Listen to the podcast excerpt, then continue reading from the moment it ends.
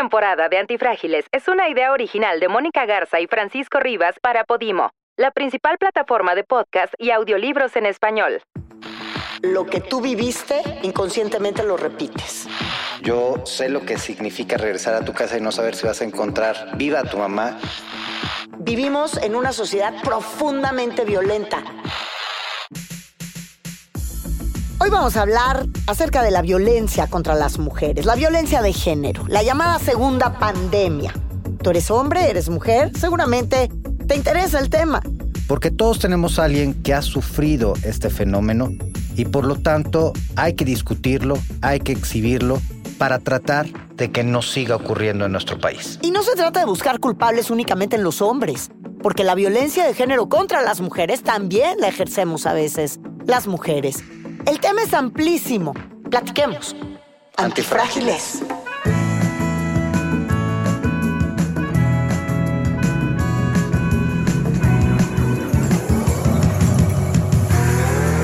Personas que se benefician de las crisis. Que prosperan, crecen al verse expuestas al cambio. Y que les encanta la aventura, el riesgo. Nosotros, Mónica, Francisco, somos eso. Antifrágiles. Fortalecidos por el caos. Y vaya caos el que se genera cuando una mujer sufre violencia. Y más cuando hablamos de un país como México, donde el 80% de las mujeres en algún momento de su vida la han sufrido. Soy Mónica Garza, Francisco Rivas, ¿cómo estás? Muy bien, Mónica, aunque hoy tengo que empezar contradiciéndote. ¿Ah, sí? Porque en la entrada eh, comentaste que la violencia de género la pueden cometer también las mujeres. Pues la claro, pueden ejercer. o tú dices que no. No, de hecho, legalmente y psicológicamente no se considera, cuando una mujer es violenta con otra mujer, no se considera una violencia por razón de género. La, la violencia por razón de género solo la ejerce el hombre en contra de la mujer también la puede ejercer la mujer en contra del hombre, pero ahí hay una connotación que es importante, que es el aspecto social. Ujú. Porque la violencia de género Híjole, está para mí sí está discusión, pero a ver, termina. está identificado porque no solo se hace, no solo es un tema de desprecio a la persona por su sexo, sino es un contexto social que favorece el desprecio a la mujer por su sexo y entonces hay condiciones favorecidas para los hombres, hay privilegios para los hombres Así es. que no tienen las mujeres. Por eso la violencia de género trasciende la mera violencia física y engloba otra serie de aspectos como son la violencia psicológica, económica, social, que eh, está precisamente asociado a este tema de los privilegios masculinos sobre la situación femenina. Pero la misoginia no es exclusiva del género masculino. Absolutamente, También pero la violencia de género sí está considerado dentro de este contexto. Pues digamos legalmente. Y psicológicamente también. Pero psicológicamente, si yo soy una mujer maltratadora de mujeres por el hecho de que son mujeres y, y como que me, des- me desfaso de esta parte de mi identidad, decir, ¿cómo? Si yo también soy mujer. Claro que existe, yo lo he padecido, ¿eh? No lo dudo. A ver, de hecho, y aquí puede sonar mal, pero es muy común. Yo en la oficina tengo más mujeres que hombres, Sí. tengo más directoras que Me directores. Eh, yo creo que si hay alguien que trabaja espectacularmente bien, tienden a ser las mujeres, pero entre ellas suelen tener muchos problemas, muchos conflictos, eso es Ujú. muy común, y suelen ser muy duras a la hora de atacarse. O sea, la forma en la que una mujer le discute a un hombre es muy diferente. de la sí, fo- porque somos más viscerales, más emocionales y más frontales también, yo creo. Pero ahí de nuevo, no es un tema de género, es un tema asociado a ideologías, o sea, a una ideología de que tal vez la mujer es menos funcional o que le echa menos ganas en el trabajo. Porque yo sí he visto es- esa forma en que mis colaboradoras se refieren una a la otra y a veces pueden ser muy duras a la hora de, de emitir un juicio y decir, ah, porque se aprovecha porque tiene hijos, se aprovecha, o sea, usan los argumentos que usan los hombres, pero no es violencia de género. Es muy interesante esta corrección que me haces. eh, además, eh, entra muy bien a colación, aunque hoy venimos a hablar de la violencia de género, digamos, el pecado original de la violencia de género, ¿no? que está desde la religión y que se ha mantenido en prácticamente todas las culturas. Así es, y de la que mm, hablamos como si el origen fuera eh, únicamente en el machismo. Bueno, que de hecho sí y no, si pensamos que las principales educadoras de los machos somos las mujeres.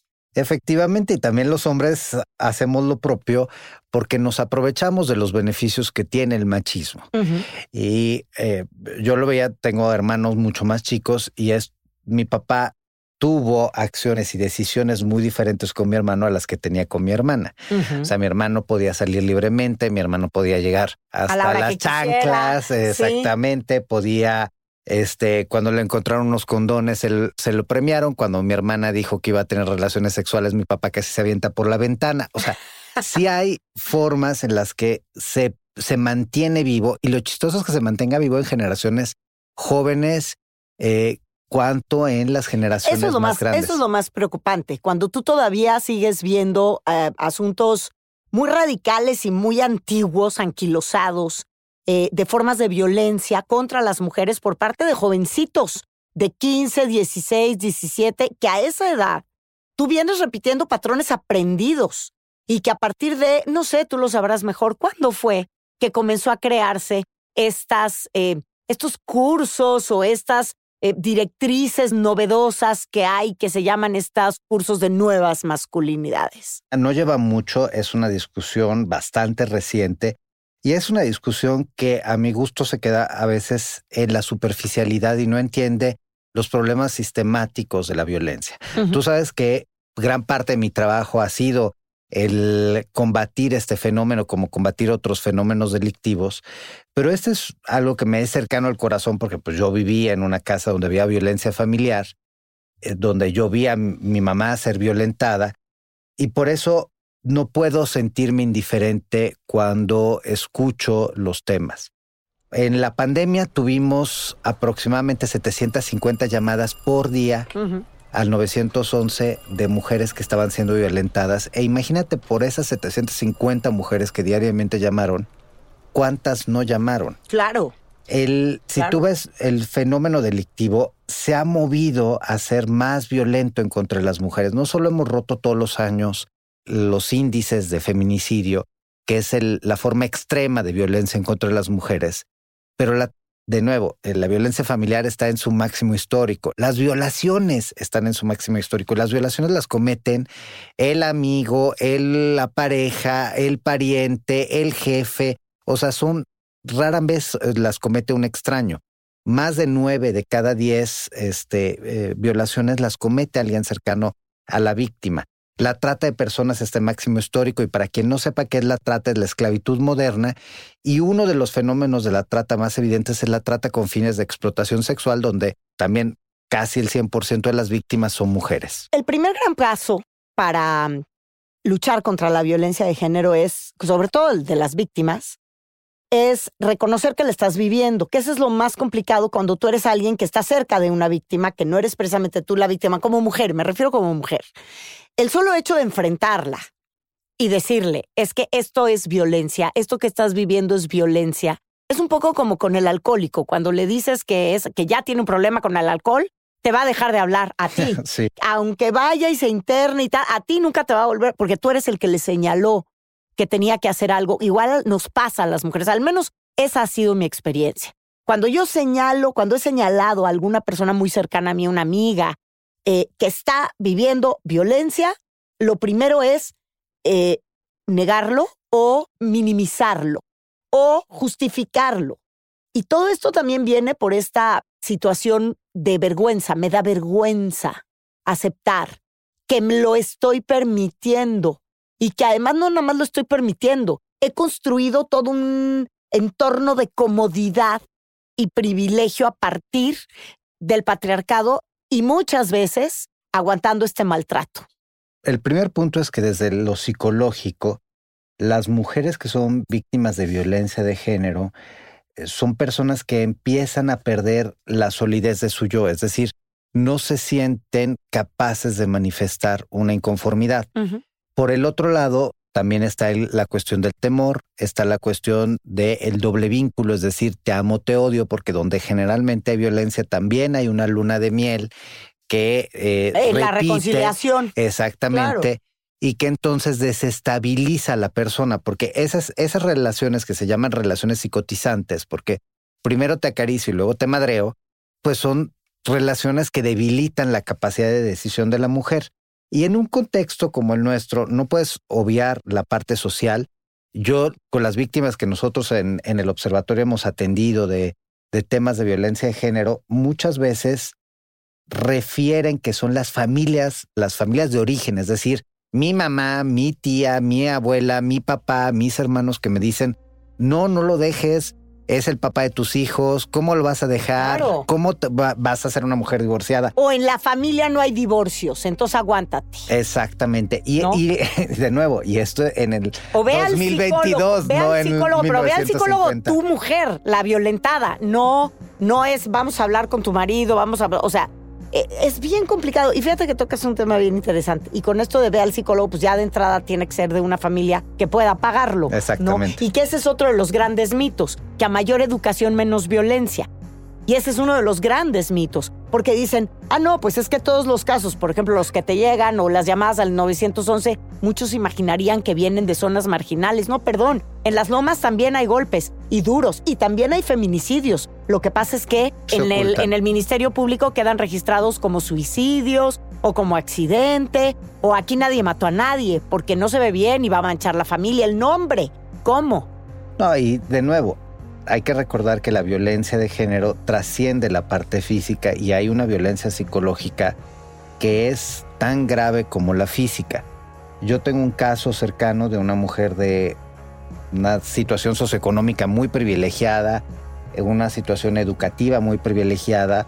Ella siempre fue muy guapa, pero ahorita si tú la ves está en una delgadez extrema y está en una fragilidad extrema porque el marido es un violentador y quienes hemos estado cerca y hemos intentado, justamente como tú dices, hemos intentado decirle, oye, pues ya pesas muy poquito, ¿no? Ya, ya, o sea, ya, ya le haces la broma de que si llega un poquito de viento se la va a llevar. Y ella reacciona muy mal, no reconoce que está siendo violentada, porque yo creo que con todo y que es una mujer preparada, que ha viajado, que tiene los medios económicos para enfrentar una separación, no se está viendo como víctima. y como una persona enferma, porque muchas veces una persona que ha sido violentada de cualquier forma, porque también creo que la violencia pasiva también es una cosa muy agresiva en lo personal. El abandono. Yo he vivido violencias pasivas, nunca golpes, en mi caso. Pero hay violencias pasivas que son golpes a la autoestima y son golpes a tu estabilidad emocional muy profundos y muy difíciles de superar después. Y, y creo que también de eso eh, se habla poco, ¿no? Mira, definitivamente un, un caso que tuvimos eh, empieza precisamente en el área sexual. O sea, así como, pues ya no me atraes, pero no es ya no me atraes y ya, que eso podría suceder y eso pues es Sí. normal. O sea, hay parejas que se agota la parte de atracción sexual, pero es, pues ya no me atraes porque ve cómo estás de fodonga, ve cómo estás, ya, ya para qué te quiero. Y esta mujer empezó con un tema, pues que luego desencadenó otra serie de trastornos mentales que finalmente acabaron generándole autolesiones. Sí, el abandono también es una forma de violencia. Y aquí uno de los graves errores que tenemos como sociedad es que lo queremos enfrentar desde la parte punitiva y coercitiva. La única forma para combatir la violencia de género es yéndonos a las causas y yéndonos a, a la prevención. Y eso significa socializar qué es la violencia de género, que la gente entienda y que pueda tener un contacto y pueda, pues esa imagen de violencia de género no se quede nada más en una mujer a la que le están dando un golpe, sino que eh, identifique todo eso que estás diciendo, ¿no? El abandono, el maltrato, la, el, el, El minimizarte, el, minimizarte, pues, el no permitirte que gastes dinero, el no El permitirte. no permitirte que brilles. Exactamente. O sea, cuando, no, cuando te dicen aquí nada más hay una estrella y esa soy y yo. esa soy yo. Y esa es una, esa es, no, digo, a mí lo personal, en algún momento en una relación, eso me pasó. Y entonces era hacer lo posible para que todo aquello que te iba a llevar a tener un éxito profesional o a brillar en alguna cuestión profesional, era eh, encontrar la manera de bloquearlo, de obstaculizarlo. Porque aquí el hombre manda, el hombre brilla, el la mujer no. O sí puede, pero hasta aquí. No, nada que me vaya a rebasar. Fíjate, el- la mamá de un amigo, cuando murió su esposo, ella decía, es la primera vez en 50 años que nadie me está carrereando. Porque en casa de mi amigo, pues si el señor decía, se come a las 2.53, Ujú. era a las 2.53, no a las 2.52 ni a las 2.54. Y era, se come donde yo digo. Ella es una, una familia de recursos importantes. Ella no tiene tarjetas de crédito. Nunca ha tenido límite de Esa gasto. es la violencia económica. Exactamente. Claro, donde Nunca aquí yo mando y tenido- yo, pues claro. ¿Quieres comprarte una bolsa de Hermes? Sí. Órale. Te la compras, pero yo la Pero pago. yo te doy Sí, el dinero Claro, por supuesto. y me traes el Porque cambio. es una forma de control. Y el excesivo control también es una forma de. Pues la el control es una forma de violencia, o sea, el control excesivo, porque además es falta de confianza, no confío en ti, ¿no? No, y luego, pues pensemos en los casos de violencia que trascienden y eh, en donde empezamos a usar a los hijos, empezamos a usar Uf. las relaciones familiares para perpetuar esa E- violencia. Eso que acabas de decir es muy duro, porque cuando los hijos ven o vemos escenas de violencia en casa, eh, luego vamos a tener que trabajar mucho para impedirnos a nosotros mismos repetirlas, es decir, convertirnos nosotros también en violentadores a partir de la ira que te provoca eh, lo que tú viviste e inconscientemente lo repites. No necesariamente de la misma forma, no necesariamente de forma física, a veces es de otra manera, pero es una forma como de reaccionar. Por eso yo creo que aquí ya lo hemos hablado en, varios, en varias ocasiones. eh, por eso es tan importante cuidar a nuestro niño interior lastimado y si tenemos hijos y estamos en pareja o casados o cuidar ese niño que si cuando es adulto va a tener un niño interior lastimado por ese tipo de situaciones, va a actuar en consecuencia. Y creo que esa es la razón también por la cual en nuestro país vivimos en una sociedad tan profundamente violenta. No nos importan los niños, no los cuidamos en realidad, no existen programas que sean categóricamente para cuidar la psique de los niños. En México no lo hay. No, porque no ha habido históricamente la cultura, los recursos son recursos limitados. Las escuelas privadas que tienen mejores condiciones tal vez lo podrán ofrecer, pero pues en lo público no hay forma de que tú lo puedas eh, tratar. Lo platicábamos en otra ocasión, en otro programa, pero tú si tienes un problema de salud mental y quieres irte a lo público, pues buena suerte. Te va a tocar en la mejor de las hipótesis la cita tres o cuatro o cinco meses después, ya que pasaron muchas cosas en tu vida. Y hablando de los niños y de, del- precisamente de eso que eh, de cómo un niño ve de cerca la violencia, hay un libro muy interesante de Santiago Ramírez que se llama Infancia es Destino. Y, a mí el, el título siempre me dejó muy marcado porque efectivamente eso que ves en la infancia te va a simbrar de alguna manera. Entonces lo más probable es que tú vivas o replicando patrones o evitando replicarlos, pero al final te controla igual. Sí, claro. Y hay una alta probabilidad que un hijo que vio a un padre violentar se vuelva un violento. Y hay una alta probabilidad que una hija que vio que su mamá era golpeada permita ser golpeada en futuro. Así es, o sea, o sea, un golpeador. Fíjate que una escena eh, que se hizo viral en redes sociales hace un año, un par de años, eh, en un estado del norte del país, de México, eh, donde un hombre, estaba un hombre, una mujer con su hijito de cuatro años. Y de pronto el hombre arrincona a la mujer en plena calle, a plena luz del día, y empieza a golpearla de una manera brutal y el niño llora a gritos observando la escena. A mí me pareció demoledor, demoledor. De hecho, escribí un artículo al respecto. E- esa escena, yo lo único que pensaba era en, la, en el futuro adulto de ese niño. En ese momento todos estábamos siendo testigos de la huella imborrable que le estaban haciendo a un niño y veto a saber qué iba a ser ese niño en unos años con esa herida gravísima que le estaba haciendo su padre al golpear a su madre de manera tan brutal enfrente de él. Olvídate en la calle y enfrente de todo el mundo, enfrente de su niñito de cuatro años, completamente vulnerable y vulnerado de no poder defender a su mamá. Y peor aún, dejó a la mujer tirada en la banqueta, agarró al niño que lloraba a gritos, el hombre, y se lo llevó mientras el niño que iba en brazos de su papá pataleaba queriéndose soltar. O sea, la escena era un horror. Eso es un espejo de lo que es la violencia de género y cómo se crean los violentadores, porque ese hombre violentísimo llevaba en los brazos a un niño que pataleaba y, que, no muy probablemente va a ser el futuro violentador. Mira, lamentablemente las propias fiscalías, pocas fiscalías cuentan con apoyo psicológico. Si hay algunos casos, unos garbanzos de Libra, Guanajuato es uno de los casos, eh, Michoacán es otro de los casos, Baja. California Sur, Baja California Sur. que ellos tienen eh, dentro de las fiscalías una atención precisamente a los menores que viven de cerca delitos. Vuelvo a decir lo mismo, no hay recursos, por eso sí es importante que trabajemos a la fuente. Una mujer que es violentada empieza a manifestar ciertos signos. Una mujer violentada cambia la forma de vestirse y de maquillarse. Una mujer que es violentada tiende a enfermarse con más facilidad y tiende a tener más accidentes. Si trabaja, por ejemplo, en lo laboral, está muy claro que una mujer que trabaja tiende a tener accidentes laborales.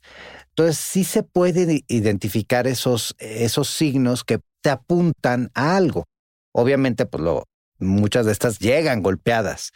En Estados Unidos, si tú vas a un médico o detectan en una escuela o detectan en el sector salud o detectan en el sector social que tienes estos signos, tienen la obligación de dar parte a la autoridad y la autoridad se acerca y te pregunta. En México eso no sucede.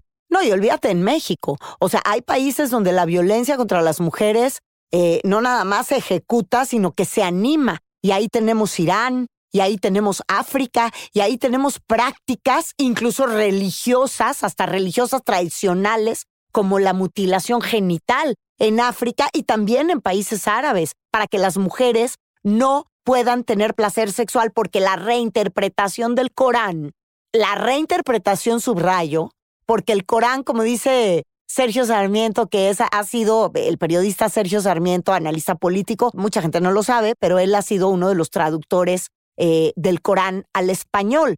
Y de hecho, Sergio nos cuenta que el Corán no necesariamente es tan misógino como el régimen islámico o los regímenes islámicos lo son. Vamos a escuchar a Sergio Sarmiento. El Corán es el libro sagrado de los musulmanes que estos piensan le fue dictado por el propio Dios Alá al profeta Mahoma. Para un libro del siglo VII después de Cristo, sin embargo, este es un libro profundamente liberal, por lo menos en muchas cosas. Las mujeres, según el Corán, tienen derechos de propiedad que no tenían las mujeres en el medievo europeo, por ejemplo. Pero no en todas las cosas había igualdad. El testimonio de una de un hombre ante un tribunal, por ejemplo, equivalía al de dos mujeres y los hombres podían casarse hasta con cuatro mujeres, mientras que las mujeres solo podían casarse con un hombre. Aún así, me parece que hay mucho de equitativo en la letra del Corán. Desafortunadamente, las sociedades islámicas han tergiversado las palabras del Corán para crear sociedades profundamente desiguales ante las mujeres. Ahí está lo que dice Sergio Sarmiento, que también en la religión católica, que es la que nosotros también conocemos, tú creciste en una familia católica, yo también, vivimos en un país guadalupano, y aquí hay que ofrecer el sufrimiento a Dios, porque Jesús en la cruz ofreció el sufrimiento por ti, y entonces a partir de ahí, cuando tú estás sufriendo violencia, te acercas al Padre y le dices, mi marido me pega, y no te dice, vete al ministerio público, ¿verdad? No, rara vez lo hacen y rara vez lo justifican en ciertos pasajes de la Biblia. Esa violencia que se ejerce y que te dicen, pues es parte de lo que te tocó vivir. Tenemos, fíjate, ahorita que mencionas la Biblia, algunos fragmentos como la epístola 1 a Timoteo, y que dice, en gran manera multiplicaré tu dolor en el parto, con dolor darás a luz los hijos, y con todo tu deseo será para tu marido, y él tendrá dominio sobre ti. Dominio. Dominio, que no es una palabra chiquita, ¿eh? No, no, no, eres una cosa y, y- y eres, eres de una alguien. cosa y le pertenece a alguien esa cosa que eres tú. Por eso, el día de hoy, eh, en estas sociedades contemporáneas, creo que eh, resulta tan incómodo cuando una mujer se incomoda porque la sociedad impone que eres una cosa que un hombre domina. Y aquí estamos para decirle, si esas son tus creencias, adelante. Pero tienes una oportunidad. No tienes que dar, no te tiene que dar vergüenza, no te tienes que sentir culpable de, ser víctima de violencia. No es tu culpa si tu marido te golpea. En esta única vida que tenemos, lo único que debe de avergonzarnos es haber sido infelices porque así lo decidimos. Y cuando uno decide tolerar la violencia en cualquiera de sus manifestaciones, estás haciendo una decisión. Mira, yo como hijo de una mujer violentada te puedo decir que es algo que me ha tocado para toda la vida. Claro. Y es algo que deseo que no le toque a nadie más. Yo sé lo que significa regresar a tu casa y no saber si vas a encontrar viva a tu mamá y que todas las veces que inicia la violencia tienes esa sensación de miedo y es algo que te acompaña para siempre. Por eso eres un antifrágil. Por eso la invitación a que la gente, Hable, claro, se relacione con gente que la puede ayudar, pida ayuda y tome decisiones, porque sí se puede salir. Y sobre todo lo que tú dijiste, no se avergüencen. No, nadie tenemos nada de qué avergonzarnos, nadie es nadie para juzgar nada. Y sí, somos quien para querer ser felices. A eso vinimos. Para ser antifrágiles. Así es. Nos vemos la próxima. Gracias.